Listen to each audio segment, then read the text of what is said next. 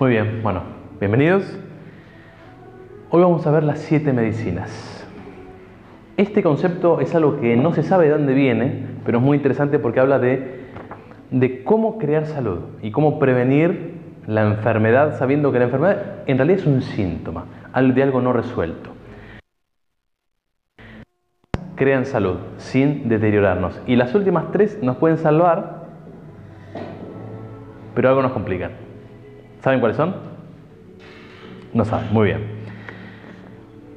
La primera es la medicina de la serenidad. Les leo una cosita y después lo vamos eh, desglosando. La manera más segura de curar es dejar que la naturaleza lo haga. No requiere nada de nosotros y cuanto más nada aportemos, más efectiva será esta medicina de serenidad. ¿Qué significa esto? Hay gente que ante el primer síntoma, ¿qué hace? Va corriendo al médico, se clava una pastilla, llama al doctor, se desespera, me estoy muriendo, llamen al, preparen el ataúd. Hay mucha desconfianza, todo parte de la desconfianza. Creemos que estamos completamente desprotegidos, estamos completamente a la merced de la enfermedad, los microbios, las bacterias, el virus, todo está en contra nuestra. ¿Qué pasó? Perdimos la confianza en nuestro cuerpo. Perdemos confianza en la integridad de nuestro cuerpo. Esto es un cuerpo perfecto. El año pasado se me ocurrió una analogía media rara. No una analogía, un ejemplo es, yo les decía, les preguntaba a los alumnos cuál es tu plato preferido. Me decían el asado, la milanesa, la pasta, bueno, lo que sea. Yo digo, bueno, tirarlo a la calle ¿Qué pasa en un par de horas? Se pudre, empieza, se llena de bichos, se llena de porquerías. Vos te metés cualquier cosa en el organismo y de alguna manera el cuerpo lo metaboliza y lo convierte en energía y tejido. Te puede llegar a descomponer, te puede llegar a tener un malestar, pero el cuerpo lo transforma. Afuera es imposible. ¿De qué sirve este ejemplo? De entender que lo que tenemos acá es, ni siquiera llega a entenderse el concepto de máquina porque es muy superior. Una máquina mientras más lo usas, más se deteriora. El cuerpo mientras más y mejor se utiliza, mejora. Si yo hago actividad física, el cuerpo mejora. Si una máquina la pongo en acción, tiene un periodo de... va a llegar un tiempo y se va a romper.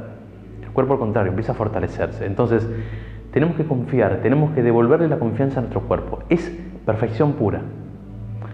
La mente lo enturbia. La mala alimentación, que venimos hablando mucho de esto, lo enturbia los malos hábitos, los vicios, la inactividad. Entonces, volver a la confianza, volver a, saber que esto es lo mejor que tenemos, no lo peor. Si se instaló una enfermedad, se instaló una patología, es porque hubo un periodo de macanas. Hubo un improviso, un accidente, hubo algo. Pero de por sí el cuerpo es perfecto. No existe, no, no, no existe todavía una forma de reproducir la perfección de nuestro cuerpo. Entonces, si no tenemos claro ese concepto, vamos a acusar. Siempre la culpa la tiene el cuerpo, siempre la culpa la tiene otro. Yo soy responsable de mi salud. Entonces, mi responsabilidad inicial ante cualquier improviso, serenidad. Yo sé que es muy fácil decirlo, muy difícil hacerlo, pero primero saber que el cuerpo es perfecto. Si yo esto lo sé, yo sé que me estoy yendo por las ramas, pero la gente dice hay que tomar vitaminas, hay que tomar esto, porque no, mentira, la vitamina B12 no se sintetiza, y bla, bla, todos unos inventos para instalar de que nosotros somos seres imperfectos y somos, estamos a la, merced de la enfermedad. Está lleno de bacterias el universo. Si no hay un huésped, no hay enfermedad. El resfrío, la gripe está en todos lados, vamos a decir, hay un montón de... Pero si el cuerpo está sano, no se contagia, no se enferma. Entonces, confianza.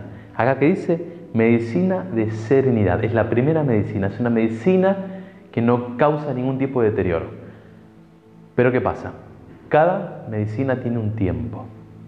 Si, se me ocurre un ejemplo horrendo. Si tienes un pulián en el medio del pecho dices, no, tranquilo, ya me voy a curar.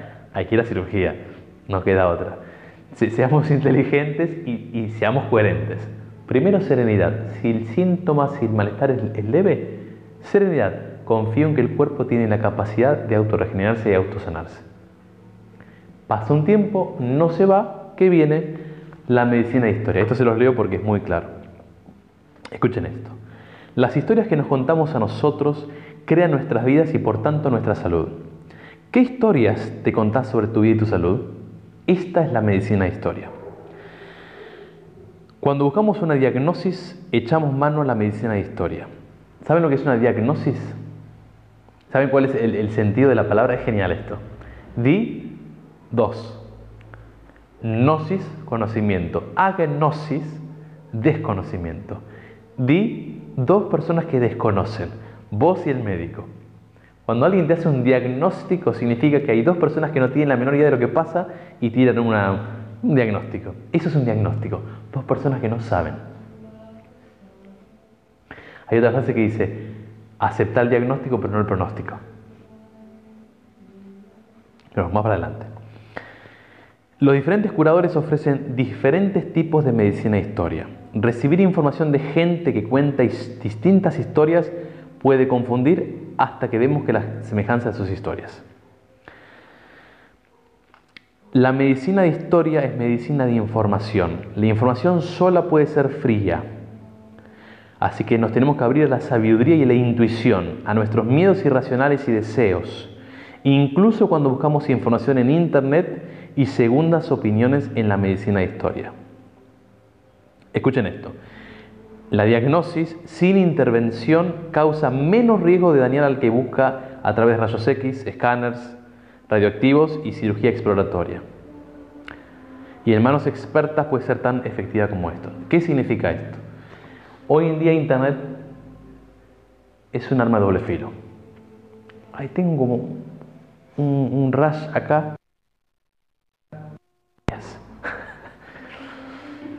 No sé si a alguno le ha pasado. Hay gente que busca todos los diagnósticos por internet y es muy peligroso. Y yo me empiezo a contar una historia. Eso le pasó a mi tatarabuelo, estuvo en el postrado y bla, y bla. Y toda esa historia que me empiezo a contar la termino creyendo y termino confirmando esa historia. Entonces, hay que aprender a contarse mejores historias. ¿Cómo? Uno puede tener mantras en sánscrito o mantras de estoy sano y saludable. Veo el mundo con amor y alegría. Hay, afirmaciones, hay formas de de a poco autoconvencerme y empezar a contar mi historia. Hay gente dice, los mantras no sirven, pero sí sirve estar todo el día diciendo que soy un estúpido.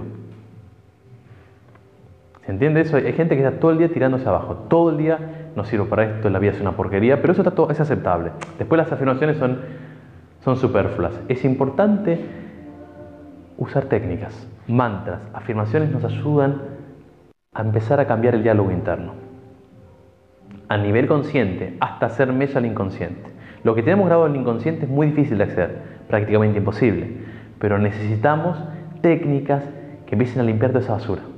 Toda la basura que yo ya tengo guardada es dañina y la tengo que limpiar. No se destruye lo que no se sustituye. Perdón. No se destruye lo que no se sustituye. Si yo tengo el cassette o el CD o el MP3 con porquería, y bueno, a ver cómo lo cambio. Por algo positivo. De última, si tengo un diálogo negativo, lo cambio por un positivo. Es un paliativo. Porque cambiar la creencia lleva mucho más tiempo, pero por lo menos cambio el diálogo interno. Soy no, soy valeroso, está todo bien, estoy sano, estoy saludable. Me lo puedo escribir, puedo hacer muchas cosas, pero tengo que aprender a cambiar este diálogo perverso interno que tenemos. No sé, cada uno de ustedes es un mundo, pero hay gente que, los hipocondríacos, están todo el tiempo contando historias perversas. Todo el tiempo. Ven un, bichito, es una vinchuca. El mal de Chagas. Van por la calle, alergia. Veo risas, pero ¿qué pasa? Esto se puede modificar. No nacimos así y no nos tenemos que morir de esa manera. Y, aceptar los pronósticos, el diagnóstico, pero no el pronóstico. Lo que te dijeron a vos que me contaste no tiene por qué ser cierto. Hay muchas terapias, hay muchas formas de resolverlo. Siempre. Y de paso por paso. Serenidad, medicina e historia. ¿Vamos bien? Vamos a la tercera. Medicina de energía. Se lo leo porque es muy gracioso como está escrito. Chiki, Kundalini, fuerza de vida, prana. Aunque no podamos medirlo o verla, sabemos que hay una energía que anima y cura. Las maneras de usar esta energía son tan incontables como nuestra capacidad de imaginar. La imposición de manos, Reiki, el tacto confortable. Sentimos esta energía en nuestras manos y en las de los que curan. Sabemos que podemos usar el poder de nuestra intención para ayudar a dirigir esta energía. Homeopatía, esencia de flores, elixir de gemas, rituales, ceremonias. La medicina de energía nos da cosas físicas para que nos enfoquemos en ellas nuestra atención y visualicemos nuestra salud, nuestra curación y nuestra realidad. La curación con sonido, con color, terapia de arte, de tambor. La energía es vibración y la vibración puede curar. La resonancia el rezo, el canto, el kirtan, la meditación enfocada, las visualizaciones, la medicina de energía nos armoniza en salud. Chakras, auras, viajes chamánicos, trances, hipnosis. La medicina de energía a cambiar en totalidad. Y escuchen esto, acá dice, ¿alguien dijo placebo? ¿Saben lo que es un placebo? Placebo se descubrió hace un tiempo que es, se hace un grupo de estudio, tienes, suponete, 100 personas, a 50 se le da ibuprofeno para calmar el dolor y a otras 50 se le da una pastilla con azúcar. Y se le hace creer que le están dando ibuprofeno. Generalmente del 50 que se dio el, placebo, hay a veces un 50, un 60, un 70, hasta 80% eh, por ciento de, de efectividad. Y no se dio la droga activa, se le dio un placebo. Es mental. ¿Alguien dijo placebos? Me parece bien. En vez de medicina de energía, se puede llamar también medicina de placebo. Hay gente que dice, no sé si fue su gestión. Funciona como la ciencia nos ha mostrado. Y puesto que la medicina de placebo es tan inofensiva, acá dice estoy a favor de ella. Seguimos, esta es la tercera medicina que no daña la salud, crean salud sin contraindicación. El Reiki se ha probado que funciona, las flores de Bach, la homeopatía. La homeopatía es, es como el veneno diluido a 1 sobre 10.000, no me acuerdo bien la, dilución, la proporción, pero funciona. ¿Qué pasa? La gente escéptica dice no funciona. Si no es ciencia, si no hay cirugía, no lo creo. La gente no toma en cuenta el poder que tenemos mental. Y no desde, desde el control mental, porque el control mental es un gasto de energía.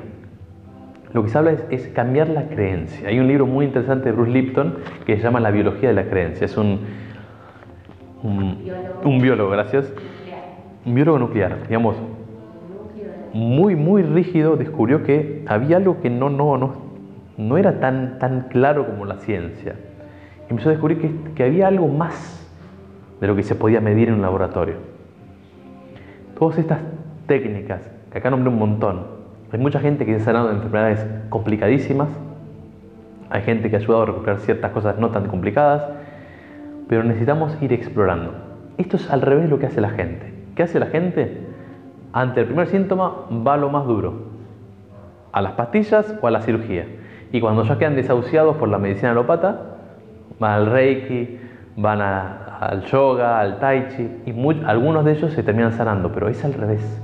Empecemos por lo menos invasivo. Claro, digamos, hay muchas herramientas que no contamos. Para nosotros, o para algunos en realidad, tenemos el médico. Te ve la panza, gastroenterólogo. Te ve algo, traumatólogo, estudio, pa, No hacemos exploración de nuestras emociones, no hacemos, no chequeamos qué es lo que anda pasando. Nos quedamos ahí, bueno, vamos a lo más fácil, que a, la, corta es lo más grave, es lo más duro. Desde la Ayurveda se dice que cualquier microcirugía, hasta más pequeña que sea, corta con los canales energéticos. Cualquier intervención quirúrgica genera un desequilibrio importante te puedes recuperar, pero a la corta tenés una consecuencia. Em, hace poco estábamos hablando con unos conocidos que decían, bueno, el, si me acuerdo el nombre, ¿cómo se llama el, lo que se operó eh, mi cuñado?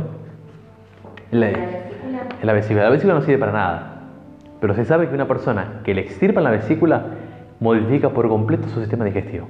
Una porquería chiquitita, que para la ciencia no tiene utilidad prácticamente. Como el apéndice, no sirve para nada. No tenemos nada de más. Nada de lo que tenemos está por demás. No hay extras, no hay bonus. Todo lo que hay tiene su función. Hay que aprender a respetar. Hay que aprender a cuidarlo amorosamente. Yo sí cuido una máquina externa porque quiero que, funcione, pero está fuera de mí. Esto es mi vehículo. Si yo no cuido mi vehículo, las consecuencias las voy a pagar yo, nadie más que yo. Si no reconozco que esto es un templo que debo proteger, amar y sentirme, sentir gratitud por esto, hay algo que falló. Si hoy no estoy bien, lo agradezco igual. Hay chances de revertir, sea lo que sea que esté instalado. Siempre hay chances, siempre hay chances, pero debo cambiar la mente. La mente está a un nivel básico, la creencia es eso que está por detrás. Es convencerme. Les cuento una historia real, documentada. Una mujer fue un médico porque tenía eh, fuertes dolores eh, abdominales. Fue con la hija, dice, bueno, esto es apendicitis, no me acuerdo cuál fue el diagnóstico, la van a operar y cuando la, abren, ven que tiene un tumor maligno prácticamente inoperable. Imposible, la cierran, hablan con la hija y le dicen, le cuentan que el, pronóstico era seis meses de vida. Hagamos lo siguiente, no digan nada, decir que la operaste bien, pidieron un acuerdo, está todo perfecto y listo, yo me encargo. La cuestión es que hacen eso, se firmó un acuerdo porque no se puede mentir, pero bueno. Pasa el tiempo, a los dos años cae esta mujer con el mismo médico, el médico no la reconoce, cuando ve la hojita, y la mujer le dice, doctor, ¿le puedo confesar algo? Sí, sí, dígame. Yo cuando vine acá estaba convencida de que tenía algo grave. Pero cuando usted me operó y me dijo que me había sanado, me juré a mí misma que jamás me, volvía, me iba a volver a enfermar. No tenía más síntomas. Había sanado la enfermedad, había sanado el tumor. Desde la alopatía es algo imposible. No hubo tratamiento, no hubo nada y la mujer se sanó. ¿Qué cambió? La creencia. El tema es que la creencia fue tan fuerte y tan profunda que la mujer logró revertir un tumor. Y esto parece cuento de, magos, de hadas, pero hay casos. Para la, medicina alópata tradicional son remisiones espontáneas. No tiene explicación y son una en un millón. Hay muchos. Hay médicos que se dedican a estudiar estas, estas remisiones espontáneas para encontrar un patrón. No lo encuentran. El único patrón que encuentran es un cambio de mente. Es lo único que desaparece. Uno dice, no, cambiaron de, alimentación, cambiaron de esto, de aquello, pero lo básico, lo fuerte es que cambió la creencia, pero una creencia profunda, que es lo más difícil de hacer. Pero ahí tenemos que caminar. Hay que alimentarse bien, hay que hacer actividad física, hay que hacer un montón de serie de cosas para estar mejor.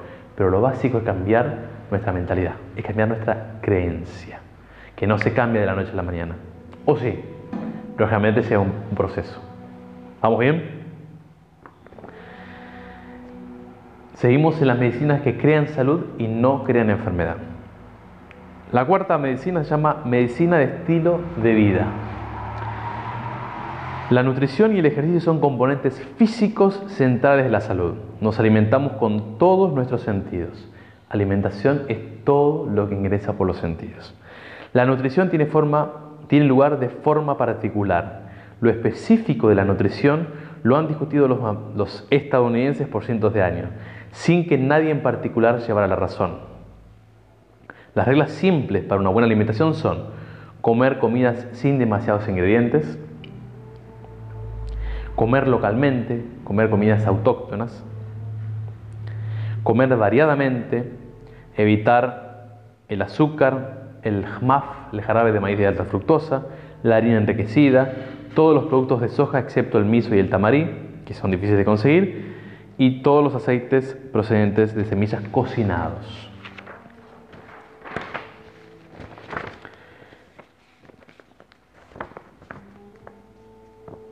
Y acá se cortó. ¿Aceite de soja? Todo lo que sea derivado de soja, porque es todo, ¿cómo, se llama? Eh, es transgénico.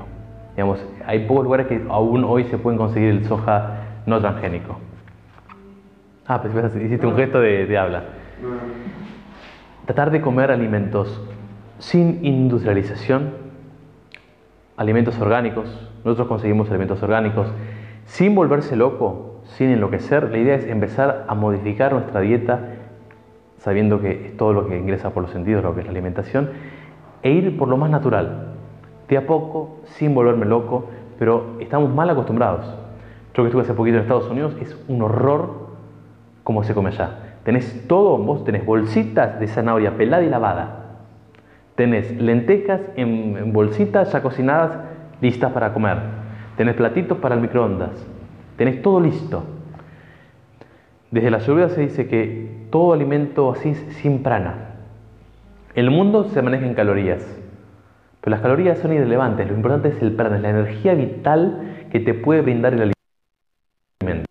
Entonces, alimento que como, el mejor alimento que puedo comer hoy.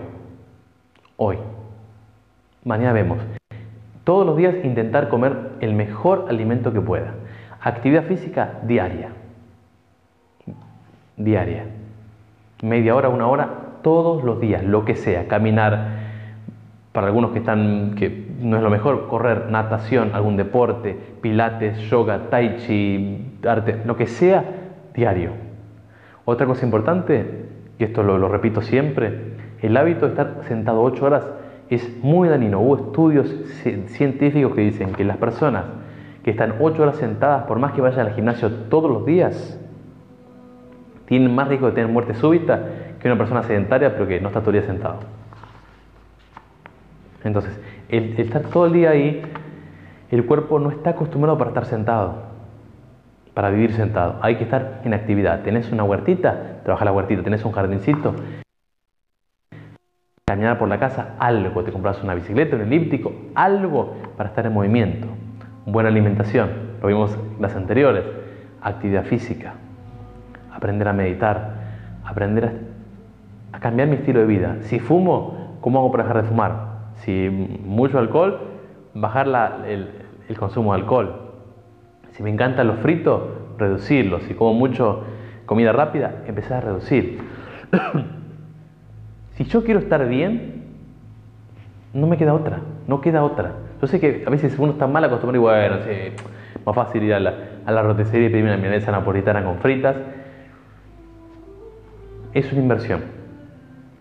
Si yo invierto en, en, buena educación, en un buen curso, en un buen celular, ¿por qué no invierto en mi salud?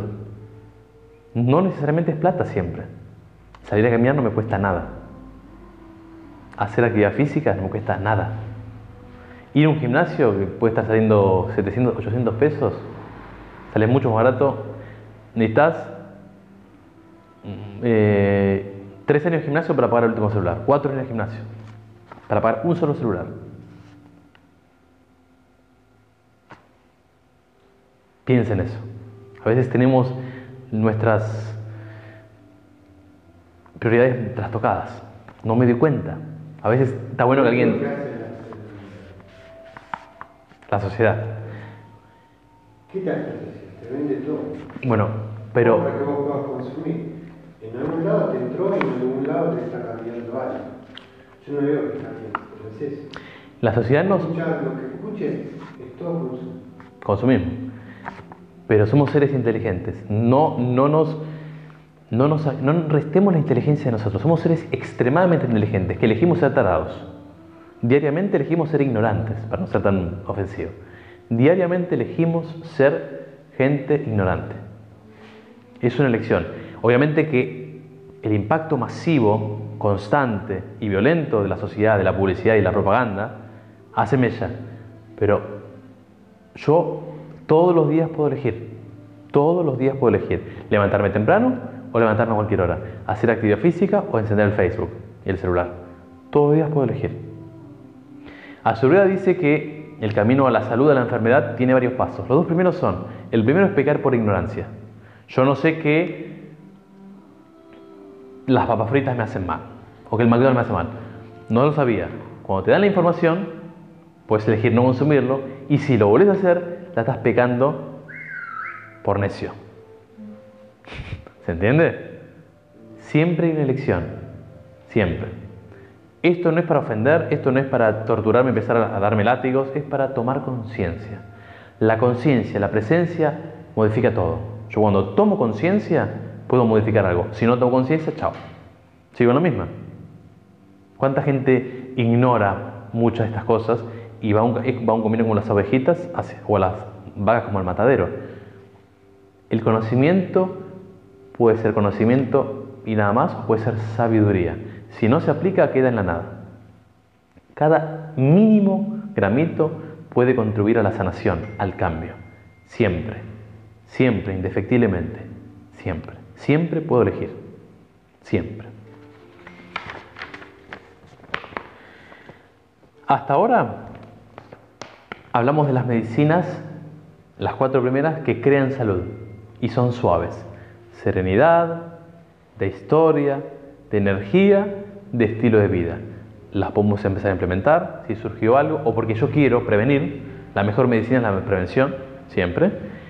Y a partir de ahora, que algunos les va a llamar la atención, van a ver que a partir de esta medicina hay consecuencias. Seguramente han escuchado hablar de decir, no, no, no, yo, yo tomo medicamentos naturales nada más, pensando que no va a pasar nada. El jengibre, si consumo 27 kilos de jengibre, es letal. Hay que llegar a los 27 kilos, obviamente, ¿no? Pero lo natural también puede ser complicado, puede ser dañino. La quinta medicina es la fitoterapia o la medicina de hierbas, que es mucho mejor que tomarse una pastilla sintética, pero tiene sus consecuencias. La medicina de hierbas no es la única que ocupa este espacio, ni todas las hierbas que se reducen a él. La mayoría de las infusiones nutritivas y la mayoría de los vinagres de hierbas son parte de la medicina de hierbas. Eh, bueno, acá algunos ejemplos. La valeriana. La valeriana es un excelente sedativo, pero en exceso puedo quedar medio turuleco, por decirlo de una manera la manzanilla. ¿Y qué, qué dice la Ayurveda? ¿Qué dice la medicina china? Ningún tratamiento, aunque sea fitoterapéutico, debería exceder los dos meses. ¿Qué hace la gente? Medicina para... Mm, esto no digo por favor que hay tomar la medicación, pero digo, la gente que tiene hipertensión arterial toma de por vida algún reductor de la, de la, hipertensión, que tiene consecuencias nefastas en la salud. No, yo tomo el, mm, boldo porque me hace bien y se clava 10 litros de boldo por día. Deberíamos renovar y no debe durar más de dos meses. A mí me encanta el pancho, me como 10 panchos por día todos los días porque es lo que más me gusta. El alimento es medicina también. Entonces, se van teniendo esto, hay que tener cuidado y hay que ir jugando con esto. Tratar de ver cómo reduzco todo lo que meto externamente. Porque cada cosa que yo le meto externamente al cuerpo, como forma de medicamento, es una forma de decir, Cuerpo, vos no podés nada. Yo, yo que sí puedo, te lo meto por fuera. ¿Se entiende eso? Cada medicamento que tomamos es una forma de información de decir al cuerpo, vos no podés, yo soy más que vos, lo hago por fuera porque sos inservible. Metafóricamente lo digo, pero cada cosita que yo voy metiendo es un indicativo de vos no podés. Hay una frase que dice, si la alimentación es saludable, no hay necesidad de medicina. Si la alimentación no es saludable, no hay medicina que te salve. Entonces, tenemos cuatro procesos previos, las cuatro medicinas que podemos aplicar para estar sanos, saludables y llenos de energía.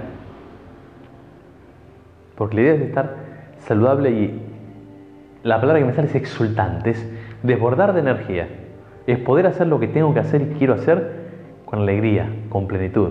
Si yo estoy, no puedo levantar, no voy por allá, uh, me cayó pesado, uh, mañana. Es difícil. La felicidad necesita la salud. La plenitud necesita la salud. Si no estoy saludable, es difícil estar pleno, es difícil estar alegre. Entonces hay que aprender cómo mantenerme saludable, cómo ir de a poquito ajustando las tuercas. La fitoterapia, infusión, decocción, tinturas madre, en pastillas, es mucho mejor que, que meterse un ibuprofeno, pero pueden lastimar la salud. No abusemos de la fitoterapia tampoco. Seamos conscientes de eso. ¿Vamos bien? La sexta medicina, ¿saben cuál es? Es la medicina farmacéutica. Todo lo que tomamos, todo lo que compramos en farmacia, nos salva en el momento y nos puede complicar. ¿Estoy diciendo que no hay que tomar nada? No. Hay un proceso. Surge un dolor. Serenidad, historia, energía. Sigue. Fisioterapia se corta, dejo ahí. Pero si sigue, hay que recurrir a la medicina alópata. Una persona que tiene mucha hipertensión sí o sí tiene que tomar medicación. Una persona con una patología compleja, un diabético, necesita sí o sí reducir la glucosa en sangre. ¿Necesita insulina? Insulina, no queda otra. Pero ¿hubo avisos antes? ¿Hubo algo previo? ¿Y que esta persona lo desayó o no? ¿Esquivó la medicina todas las anteriores y fue directo a esta? Eso es algo que uno se tiene que plantear. Y la última medicina se llama la medicina de alta tecnología. Tan útil, tan atractiva, tan peligrosa. Aquí rompemos barreras, hundimos el dedo en la garganta, rompemos la voluntad de nuestros hijos, regamos con líquidos los intestinos, controlamos nuestros sentimientos con drogas psicoactivas, abrimos los cuerpos a la tecnología y perforamos la piel con inyecciones. Acá ya es lo más violento. Si tenemos un puñal en la pierna, vamos, al, vamos directo a la clínica, al hospital. Por favor, yo espero que la serenidad me cure. Esto, yo sé que lo hago de forma chiste, pero hay gente que ve, le llega un WhatsApp que dice, volvamos a lo natural y se olvida el resto. Hay gente que es demasiado influenciable, hay que ser coherente. Somos seres inteligentes, por favor. Yo sé que ustedes sí, pero por las dudas a nuestros oyentes, seamos coherentes. Esto lo digo siempre, hay un, grado de peligrosidad con esto. Hay gente que le llega, antes eran los PowerPoint, hoy son los WhatsApp. Le llega un audio, un video, un mensaje y la gente ya está listo. El boldo te cura la diabetes. Uy, sí.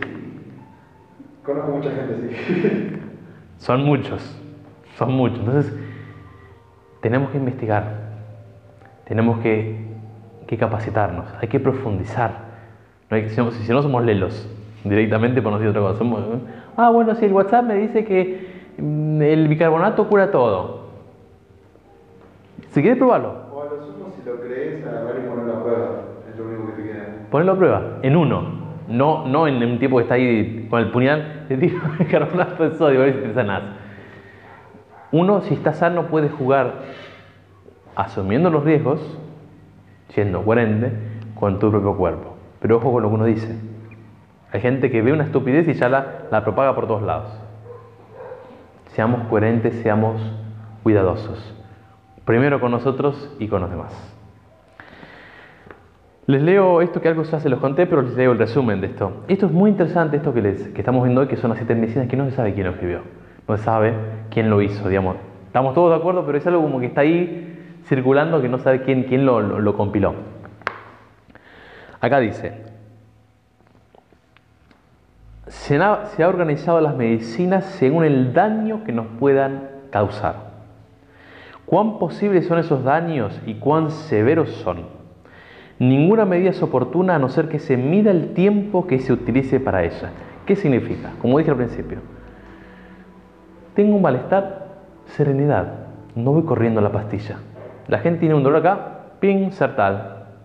Me duele un poquito la cabeza, pum, migradorixina, migral. Tranquilo, ¿qué pasa? Luisa Hay, en el año 70 y pico, fue al extremo. Yo comparto completamente lo que dice ella, pero fue muy chocante. En su momento dice que en realidad todas las enfermedades no son enfermedades, son síntomas de algo emocional no resuelto. Absolutamente, ella dijo todo. Le preguntaron, ¿qué porcentaje? 100%.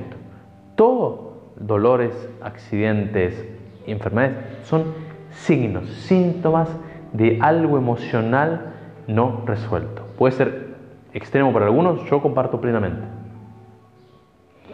Cada uno elige, pero digamos, la parte mental emocional es clave. Hay casos, y lo bueno es que estos son historias que, son reales, documentadas por médicos a veces. Había un, padre de familia que, toda la familia no había, de él no había superado los 70 años. Y él lo tenía muy presente y lo decía. El tipo llegó a los 70, salud, pero impecable, se murió. Tuvo una, una y se murió. Fue la creencia. Está tan arraigada que el cuerpo siempre, indefectiblemente, sigue a la mente. Siempre. Entonces tenemos que tener cuidado. Em, Castillo, nunca sé si es Raúl Castillo o Rafael Castillo. Emilio. Eh, gracias. Emilio Castillo. Emilio Carrillo. Carrillo, gracias. El bata a veces se va. Eh, la última le parece un título. Claro, Emilio Carrillo hizo una analogía que está hecha, en, eh, que se hizo en el budismo, pero él dice que está el coche. Vos tenés el conductor, luego un ejemplo que es más claro, el carruaje.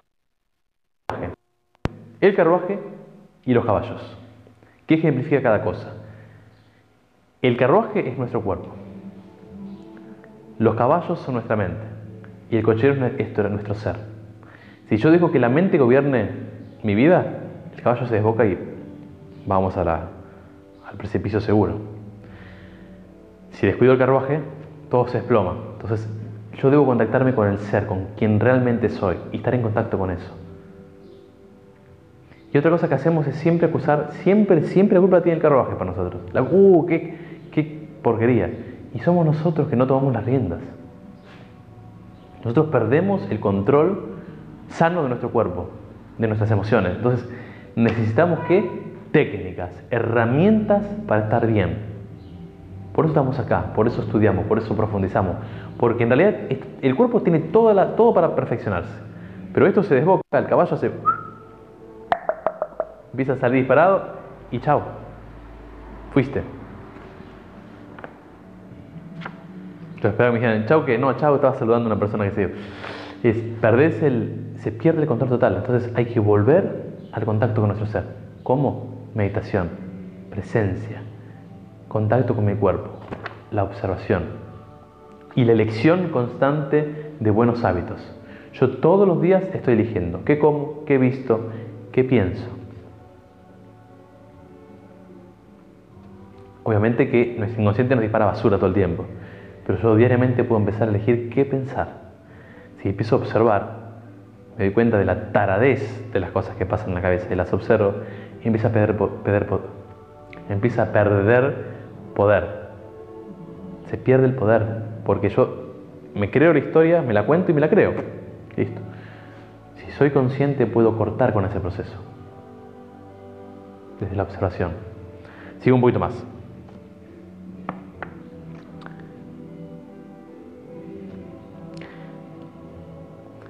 He dicho, pero ninguna medida es oportuna a no ser que se mida el tiempo que se utilice para ella, ni el uso precipitado de la medicina de alta tecnología, ni posponer la acción ayudan a la salud. Ni ir directo a la, a la tecnología, ni posponer.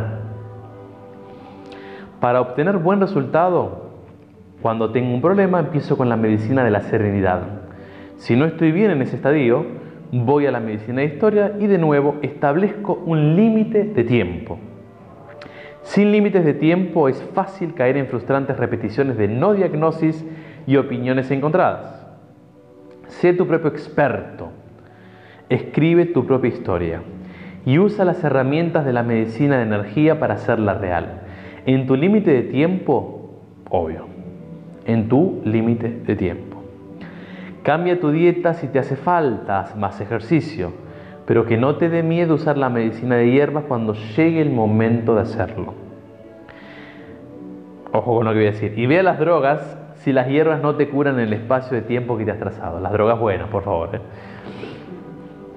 A veces la cirugía y las altas técnicas salvan el día, pero establece un límite de tiempo para ello. Si no, pregúntenselo a Michael Jackson.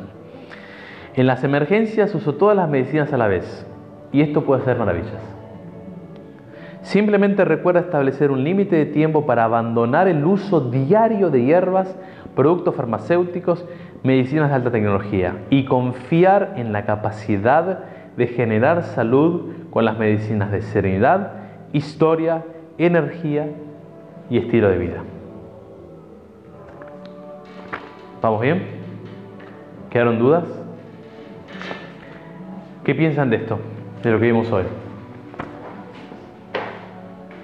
está totalmente enlazada a las creencias que tiene uno. Sobre todo porque es algo que vengo tratando también. Y me hace mucho ruido el hecho de que